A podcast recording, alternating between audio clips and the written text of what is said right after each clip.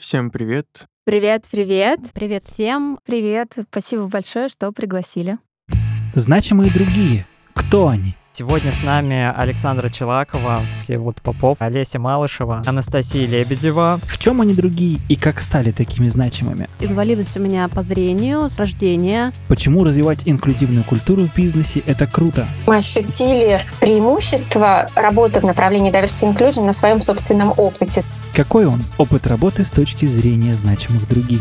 Я расскажу вам сегодня о том, как с инвалидностью первой группы построить карьеру. Обо всем этом вы услышите в подкасте «Значимый другой». Приятного прослушивания!